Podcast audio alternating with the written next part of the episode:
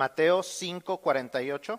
Sed pues vosotros perfectos, como vuestro Padre que está en los cielos es perfecto. Amén.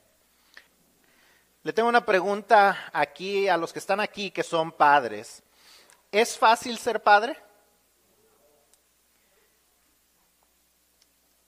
Levanten la mano si ser padres ha sido más difícil de lo que ustedes se imaginaban antes de tener hijos. Tener hijos es más difícil, ¿verdad? De lo que más uno se puede haber imaginado. Seguramente cuando usted estaba chico, eh, sus padres o su, mamá o su papá le dijo, pero ya me entenderás cuando tengas tus hijos. O nos dijeron, o nos llegaron a decir, pero cuando tú tengas tus hijos, vas a comprender por qué te, hacía yo esto, ¿verdad?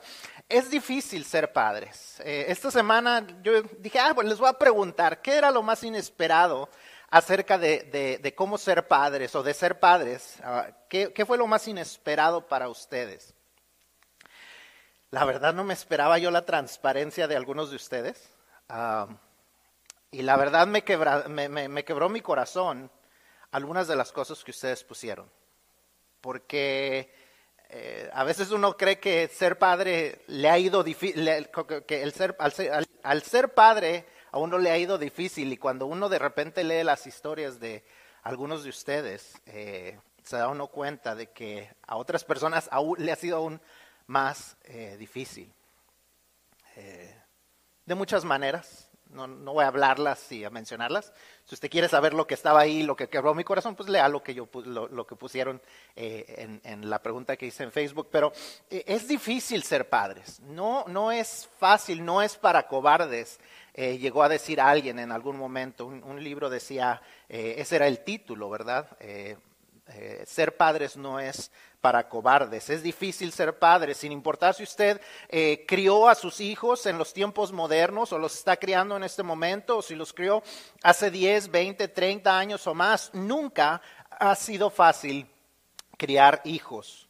Eh, es hermoso, es gratificante, es algo que seguramente no cambiaríamos por nada del mundo, pero es difícil. Ninguno de nuestros hijos, perdón, nació con el manual del fabricante abajo del brazo, ¿verdad? Algunos dicen, eh, los niños nacen con la torta abajo del brazo, pero eh, todavía no conozco a alguien que diga que su hijo nació con el manual del fabricante abajo del brazo, que le dijera qué hacer cuando cuando el niño llora toda la noche y no sabe uno cómo calmarlo. ¿Qué hacer cuando de repente están enfermos y no sabe uno cómo cuidarlos? ¿Qué hacer cuando ellos tienen esas preguntas extrañas? ¿Qué hacer cuando hacen pregunta tras pregunta tras pregunta? ¿Cómo hacerle para no desesperarse? ¿Qué hacer? ¿Qué hacer? ¿Qué hacer? Ser padres es difícil. Hay cosas que entendemos mejor, como les decía yo, ahora que somos padres que antes no entendíamos. Entendemos el sufrimiento de nuestros padres. Entendemos también eh, en ocasiones lo que tal vez es el sufrimiento de Dios. Cuando nos preguntamos, ¿por qué no me escuchan mis hijos? Seguramente Dios dice, ¿por qué será? ¿Cómo se sentirá eso? Porque seguramente que Dios sabe lo que es eh, ser ignorado por aquellas criaturas que uno eh, hizo. Es difícil ser padres. En ocasiones la verdad es que no sabemos si estamos haciendo un buen trabajo como padres o no. Es tan difícil ser padres porque si tienen eh, muchos hijos o, más de un hijo, perdón, eh, se ha dado cuenta seguramente que ninguno de ellos es igual. Así sean del mismo papá y de la misma mamá, criados en el mismo lugar, criados en la misma casa, habiendo ido a las mismas escuelas, son diferentes. Entonces, cuando uno cree que ya le agarró la onda a uno de ellos, ay, ahora hay que entender al otro. E, es difícil ser padres porque cuando uno cree que ya le agarró la onda, hay que aprender cosas nuevas. Uno cree que ya, ya lo entendió todo cuando era uno bebé y que de repente ya no son bebés, ya son niños. Ya no los puede uno vestir porque ellos dicen, yo me he visto solo, ya estoy grande. Y entonces ya les va uno agarrando la onda a los niños y, y cuando uno ya, ya empieza a entenderlos, entonces ya no son niños, ya son adolescentes. Y entonces dice, ah, bueno, ya, ya voy a ir entendiendo la adolescencia. Y cuando uno ya está entendiendo la adolescencia, ya casi son adultos y los tiene uno que preparar para salir del nido. Es difícil ser padres. Y como les digo, a veces es difícil entender si estamos haciendo un buen trabajo o no. Todas esas dificultades de las que hablamos a veces nos hacen preguntar si estamos haciéndolo bien o si les estamos arruinando la vida. Porque a veces eso es lo que ellos nos dicen, ¿verdad? Estás arruinando mi vida. Es que no me dejas ser. ¿Ah? O lo que seguramente algunos de nosotros llegamos a decir, pero cuando yo tenga mis hijos no los voy a tratar así. Y nos preguntamos, ¿será que estoy mal? Pero es importante tener estándares correctos para probar si el trabajo que estamos haciendo está bien, aún sabiendo que no somos perfectos. Claro que entendemos que no somos perfectos, pero ¿cuál es nuestro estándar para ser padres? ¿Cuál es el estándar? ¿Cuál es la medida para nosotros? ¿A qué nos comparamos cuando somos padres? Eh, a veces nos comparamos con los padres, con nuestros propios padres. Y decimos, bueno, por lo menos no trato a mis hijos como me trataron a mí. He llegado a escuchar a algunos de, las personas decir eso. Otros dicen, bueno, yo los, yo los trato mejor o los estoy criando mejor que mis vecinos o los estoy criando mejor que mis amigos. Ay, yo veo cómo crían mis amigos a sus hijos. Ay, yo veo, yo digo que pues no estoy tan mal. Yo veo a mis hijos creciendo y veo a los hijos de ellos y digo, pues yo creo que no estoy haciendo tan mal trabajo. Y aunque tal vez eso es bueno, no es necesariamente el estándar correcto. Otras personas no son necesariamente el estándar correcto. Jesús en el versículo que leímos nos pone un estándar bastante alto. El estándar siendo nuestro Padre Dios. Mateo 5, 6 y 7, todos los, tres capítulos nos dan diferentes áreas donde, donde Jesús nos dice cómo debemos imitar a nuestro Padre que está en los cielos. Y una de las áreas en, que debemos de imitar a Dios, seguramente que debe de ser el cómo ser padres. ¿Cuál es este, el estándar que Dios ha establecido? Y yo espero que esta mañana eh, podamos escuchar lo que Dios dice que debe de ser un padre. Y que en esas áreas donde debemos de cambiar, porque todos tenemos áreas donde podríamos mejorar, eh, podamos estar eh, dispuestos a escuchar, podamos estar nuestras mentes y nuestros corazones receptivos para que podamos hacer lo que a Dios le agrada. And as you listen today, you may be thinking, well, I'm not thinking about being a parent. I'm not a parent yet, and I'm not thinking about it just yet. Hopefully, you're still writing or thinking, getting some mental notes as far as the things that you ought to imitate, not only from God, but from your parents. And also those areas that you probably think, well, you know, my parents don't really show me that and that you understand that if that is God's standard for your life as in, in parenting, that that's what you're going to plan to do when you become a parent. Also, understand this that there are seasons in your life, and you need to live according to those seasons. Don't try to live as an adult. Don't try to do the adult thing when you're a child. And then when you become an adult, don't try to live like you're still a child because those are two different seasons. And the decisions that you make are different, and the way that you behave is different. Don't try to be, don't try to act married to someone that you're still dating. You know, don't share money, don't live together, don't have sex, don't do these things that are part of marriage that you're not in that stage just yet. And then once you're married, live as if you are married. Don't live as if you're trying to still act single you know, flirting and going out and uh, doing all these things and, and doing your own thing and spending money your own way because now you're married and now you're part of a family. Don't jump into parenting. You know, make very wise decisions about when you want to become a parent. Don't become a parent too soon. But also, once you become a parent, go all in. Enjoy parenting. It's hard. I'm telling you, it is hard being a parent, but you won't trade it for anything in the world. Once you become a parent, it is, the, it is one of the greatest experiences you'll ever have. As you, as you think about all these things, live your season and enjoy it. Live your season and enjoy it. Live the season that you are in and enjoy it. Don't try to live some other season that you're not in yet.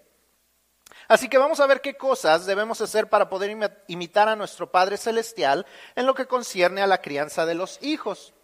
Si está usted eh, con su boletín, vamos a, ir llenándolo.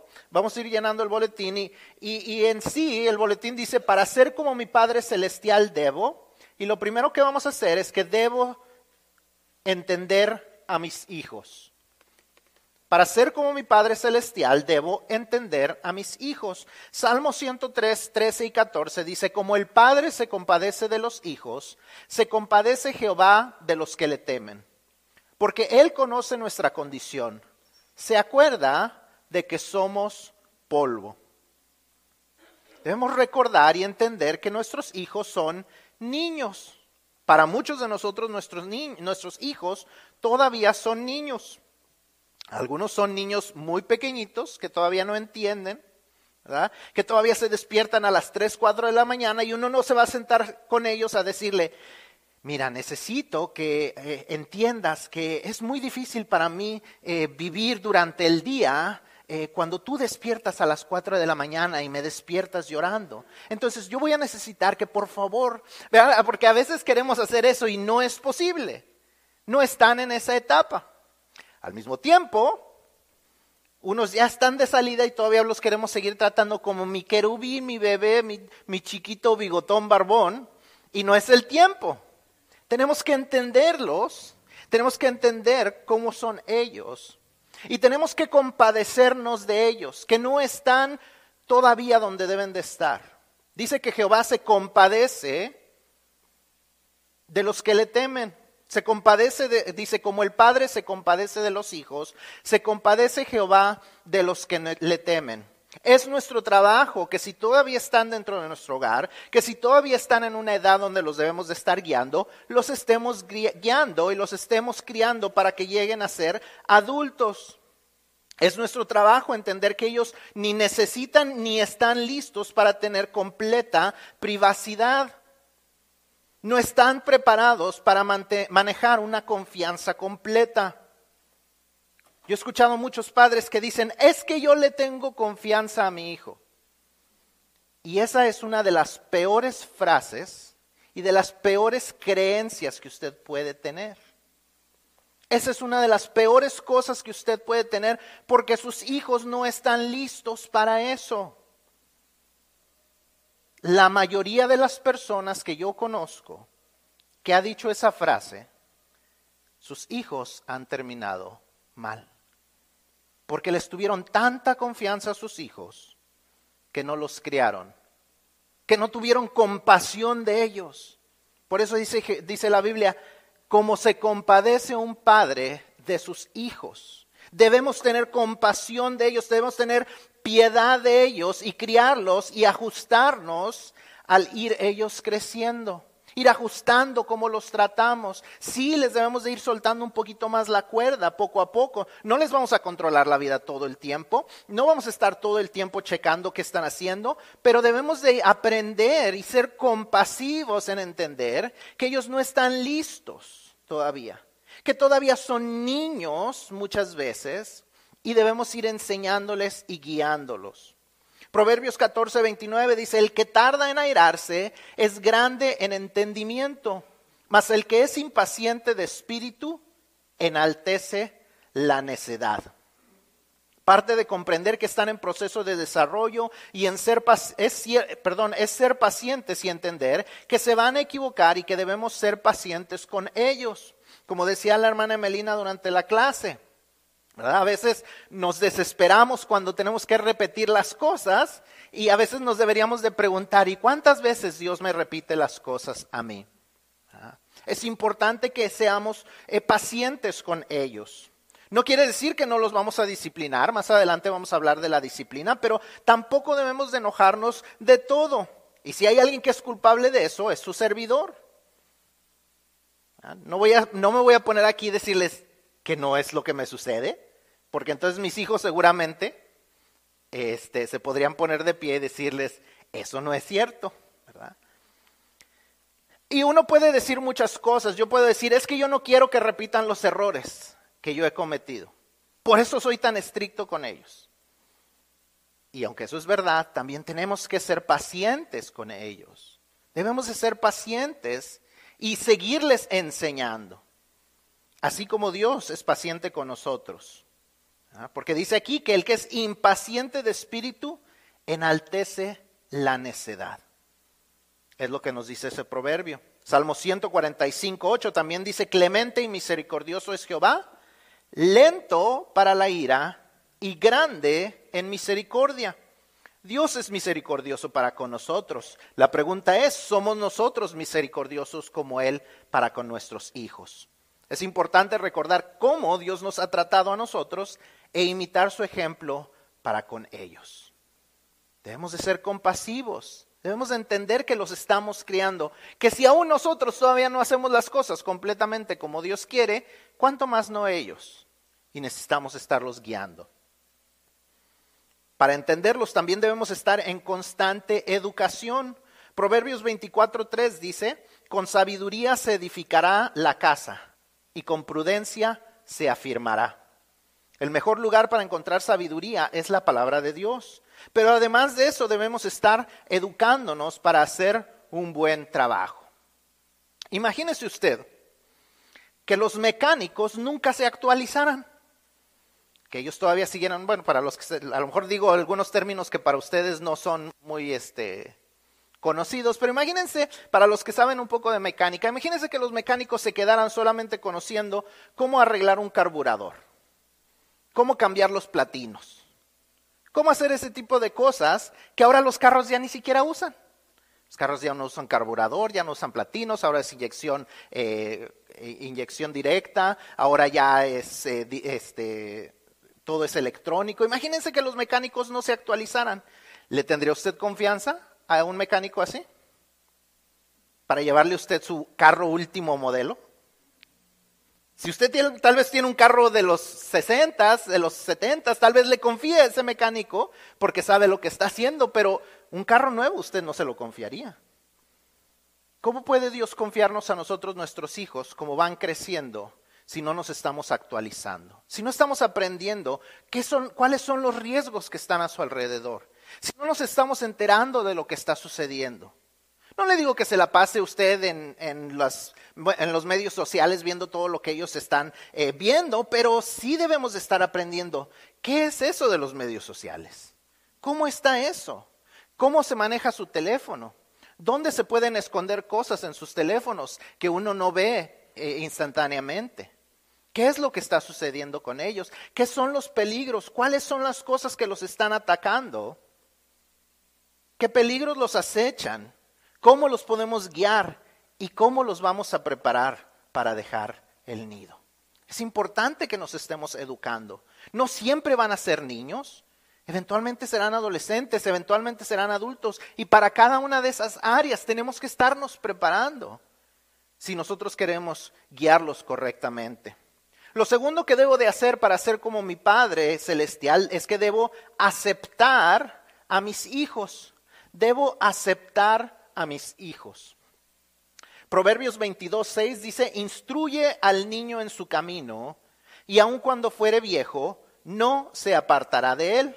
Muchas veces vemos este versículo como diciéndonos que instruyamos a nuestros hijos en el camino de Dios. Pero la verdad es que este versículo se refiere a que los instruyamos en el camino de ellos, conforme a cómo Dios los hizo que como ellos avancen en sus vidas, reconozcamos cómo Dios los hizo y los guiemos conforme a eso.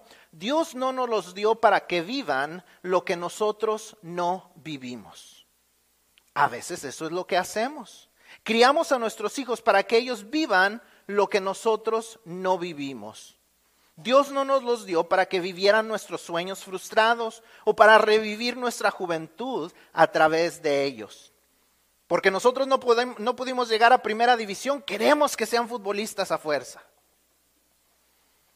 Porque nosotros no pudimos llegar a, a, cierto grado de educación, queremos forzarlos a que ellos lleguen a ser ingenieros cuando ellos no se les da lo de la ingeniería. Cuando nosotros eh, hemos trabajado por años con un negocio y queremos que ellos se les quede ese negocio y ellos dicen, a mí no me interesa ese negocio. Y nos frustramos y no los aceptamos conforme a cómo Dios los hizo. Dios nos los encargó para criarlos y ayudarles conforme a lo que Él puso en ellos.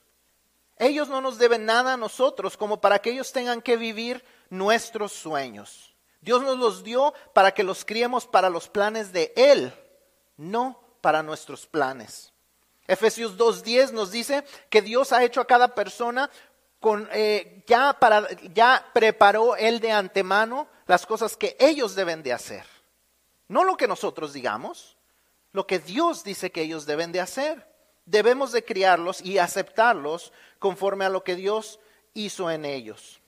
Romanos 15:7 dice, por tanto, recibíos los unos a los otros, como también Cristo nos recibió para gloria de Dios. Esa palabra recibíos también significa aceptarnos. Debemos aceptarnos los unos a los otros como Cristo nos aceptó a nosotros. Debemos aceptarlos como Dios los hizo mientras los estamos guiando a llegar a ser lo que Dios desea que ellos sean para su gloria. No estoy hablando de dejarlos vivir en pecado, en cosas que no son agradables a Dios, porque Dios tiene un plan y Dios tiene las cosas que Él quiere que ellos hagan. Y, a veces la sociedad dice, es que ellos así son y así nacen y así los debes dejar de ser y los debes aceptar. No me estoy refiriendo a eso, pero debemos de, de, aceptar ciertas cosas que Dios ha hecho en ellos y cómo Dios los ha hecho y debemos de irlos guiando conforme a la gloria de Dios. Debemos aceptarlos a pesar de ser y pensar diferente a nosotros. Cuando eran chiquitos los tratábamos como un mini-mí, ¿verdad? Que los vestíamos como, que se vistan como me visto yo. Que si yo me he visto de traje, se tiene que vestir de traje. Si yo me he visto eh, vaquero, ellos se tienen que vestir vaquero. Y entonces, este, yo a mí me gustan así los pantalones que parece que me los pintaron y entonces así lo he visto. Y luego cuando él se pone los pantalones todos aguados, digo, ese no es mi hijo. Yo así no lo crié con esas malas costumbres. No, debemos de entender que son una persona distinta a nosotros y debemos aceptarlos mientras los estamos guiando para hacer lo que Dios ha hecho que ellos sean. Y para eso tenemos que hacer lo próximo, que dice que para ser como mi Padre Celestial debo disciplinar a mis hijos. No me estoy refiriendo solo a castigarlos, la disciplina es algo más amplio que eso. La disciplina es más amplia que el castigo. Mientras el castigo busca hacer sufrir, la disciplina busca hacer crecer. Mientras, el castigo busca hacer sufrir, la disciplina busca hacer crecer. Mientras el castigo se enfoca en el pasado, la disciplina se enfoca en el futuro. No se trata de lo que mi hijo hizo y para eso lo castigo, sino qué es lo que quiero que haga y cómo le voy a ayudar a hacerlo. Cómo lo voy a preparar y lo voy a adiestrar para que lo haga. La más grande diferencia entre el simple castigo y la disciplina es la intención. Hebreos 12:6 dice, porque el Señor al que ama, disciplina y azota a todo el que recibe por hijo.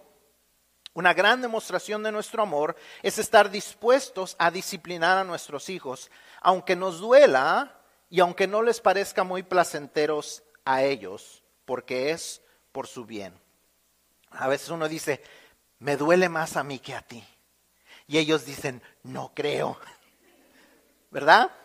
Pero la verdad es que nos duele y nos duele porque los tenemos que hacer sufrir y a veces nos duele porque sabemos que no les vamos a hacer muy simpáticos y muy agradables en ese momento, pero sabemos que es por su bien. A veces queremos demasiado ser sus mejores amigos y les hacemos un mal al hacer esto. Proverbios 13:24 nos dice claramente, el que detiene al castigo a su hijo aborrece. Mas el que lo ama, desde temprano lo corrige. El que detiene el castigo a su hijo, aborrece. No es muy difícil de entender eso, no se necesita un estudio teológico ni ir al seminario para entender palabras tan claras.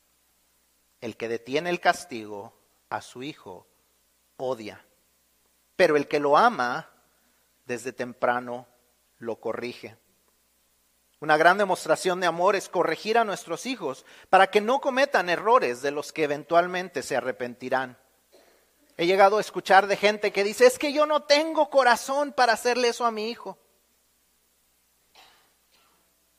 Y alguien que conozco llegó a decir, si no tienes corazón para castigarlo, espero que tengas corazón para verlo en la cárcel o para visitar su tumba. Ser padres, como dije al principio, no es para cobardes. Qué triste pensar que nuestra falta de valor para disciplinarlos los pueda llevar hasta la destrucción. La pregunta entonces es, ¿cómo me aseguro de que los disciplino correctamente? Porque si no, solo se trata de castigarlos para verlos sufrir, sino para que ese sufrimiento les ayude a mejorar. Hebreos 12:11 dice, es verdad que ninguna disciplina al presente parece ser causa de gozo, sino de tristeza, pero después da fruto apacible de justicia a los que en ella han sido ejercitados. La disciplina va más allá de solo castigarlos por hacer lo, bueno, lo malo, perdón. También se dedica a guiarlos para que hagan lo bueno, para que hagan lo correcto y que eso se convierta en algo habitual. La disciplina es no solamente el castigo, sino cómo vas a lograr hacer lo correcto. La disciplina, en, por decir, en nuestra alimentación, no se trata solamente de no comer los chocolates, sino se trata de comer las verduras, de hacer el ejercicio, de hacerlo un hábito eso en nuestras vidas. Y es igual con la crianza de nuestros hijos. No se trata solamente de quitarles ciertas cosas, se trata de irlos guiando para que tomen buenas decisiones a futuro. Que eso se convierta en el hábito para ellos. Entonces, ¿cómo debemos disciplinarlos? Número uno, debemos hacerlo con calma. Proverbios 29, 11 dice, el necio da rienda suelta a toda su ira, mas el sabio al fin la sosiega. No se trata de castigarlos para apagar nuestra ira. Nos hacen enojar y entonces los castigamos. O alguien más nos hizo enojar y entonces cuando ellos nos vienen y nos dicen, ay, es que hice esto. Ah, pero muchacho tonto, y los castigamos cuando ellos no tienen culpa de que alguien más nos haya hecho algo. No debemos dar rienda suelta al enojo porque podemos llegar a caer en la trampa del abuso infantil. Debemos también disciplinarlos con rapidez. Ya leímos este proverbio, Proverbios 13:24, el que detiene el castigo a su hijo aborrece, mas el que lo ama desde temprano lo corrige. Desde temprano. No espere a que las cosas empeoren. Desde que las cosas empiezan a salirse del lugar, debemos empezar a disciplinarlos. No espere a que las cosas se salgan de sus manos. No espere a que se metan en problemas para entonces tratar de arreglar la situación. Ay, eh, ay, pastor, eh, eh, invite a mi hijo a que vaya a la iglesia porque se está metiendo en muchos problemas. Eso lo debió haber usted corregido desde que dejó de querer venir a la iglesia. Es que no quiero ir a la iglesia. No te estoy preguntando si quieres ir a la iglesia. Vas a ir a la iglesia. Mientras estés niño, mientras estés en mi casa, vas a ir a la iglesia. Pero es que no quiero, eh, pues si quieres llevarme a fuerzas, pues sí, te quiero llevar a fuerzas. Porque es lo mejor para ti. Instruyale, disciplínele con rapidez y discipline con moderación. Colosenses 3:21 dice, Padre, padres, no exasperéis a vuestros hijos para que no se desalienten. Debemos disciplinarlos, pero tampoco debemos exagerar. Si todo lo tratamos de controlar, ¿qué sucederá cuando ellos ya no estén con nosotros para controlarles la vida? Ah, hay gente que no corra, no hable, no se ría, siéntese, casi le dice no respire. Tampoco debemos exagerar, porque entonces lo que le estamos enseñando es tú no puedes hacer nada bien tú no puedes hacer nada bien. No importa cuánto trates, nunca puedes hacer nada bien. Así es que, ¿para qué intentarlo? Por eso dice, no los exasperemos para que no se desalienten. Debemos, al contrario, ayudarles a entender la razón de la disciplina y no solamente hacerles sufrir el castigo. A veces hasta se nos olvida por qué los disciplinamos. Porque no estamos poniendo eh, una disciplina intencional. Nos enojamos, los castigamos, no, déjame, déjame ahí el teléfono, no puedes ver la televisión. Ya más tarde nos dicen, este, ¿puedo ver la televisión? Sí, pues préndela. ¿Por qué? Pues porque dijiste que no la podía yo ver. Yo te dije eso. Pues ni me acuerdo. ¿Por qué te dije eso? No, pues quién sabe, dice el niño, ¿verdad? Porque pues tampoco es tonto.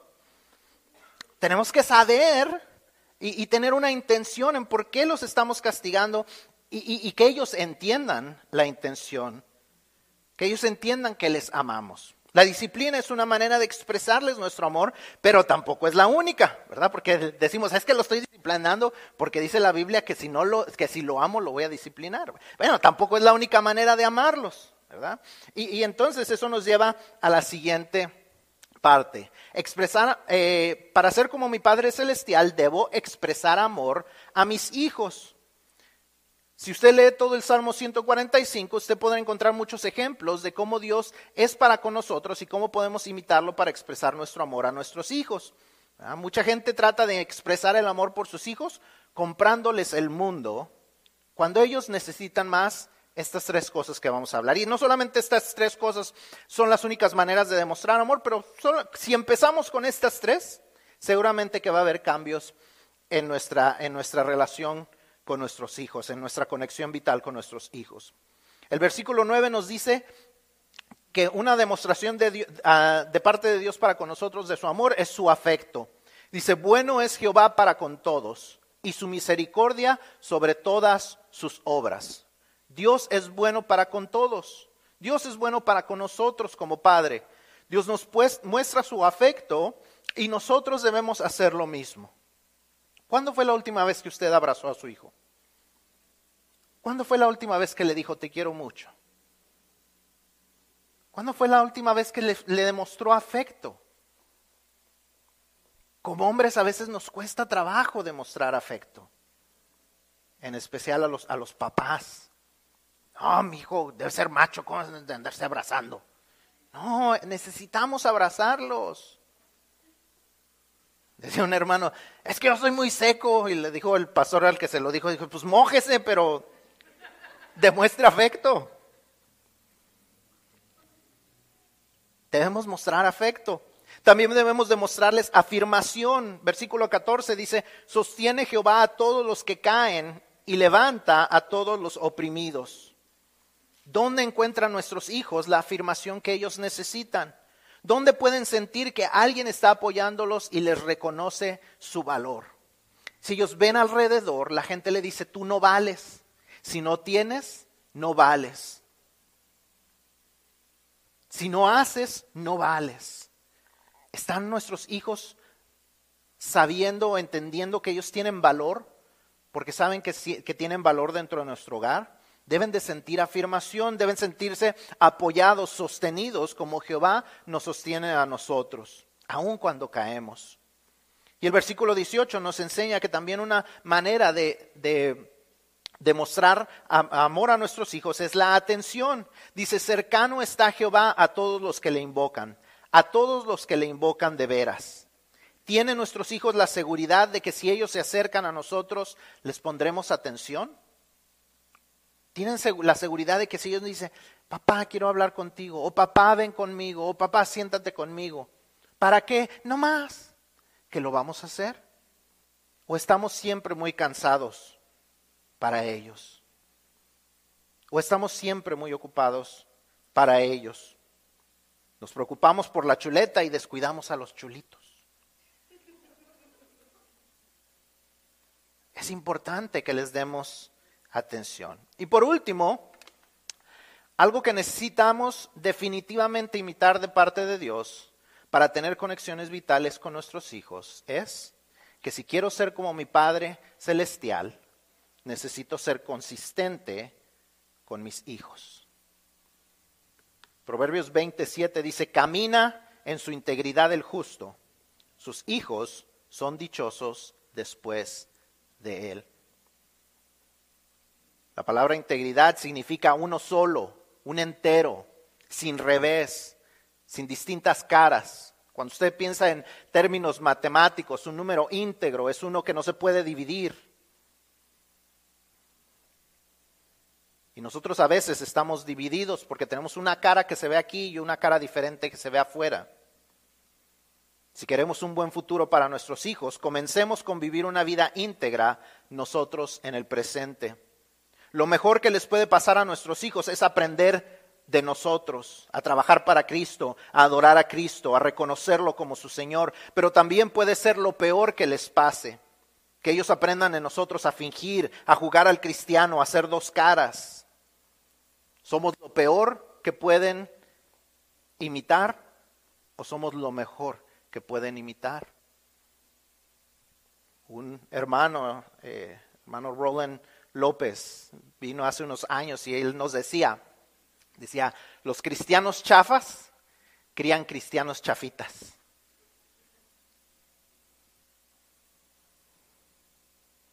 Nuestros hijos vienen después de nosotros. Nos están siguiendo.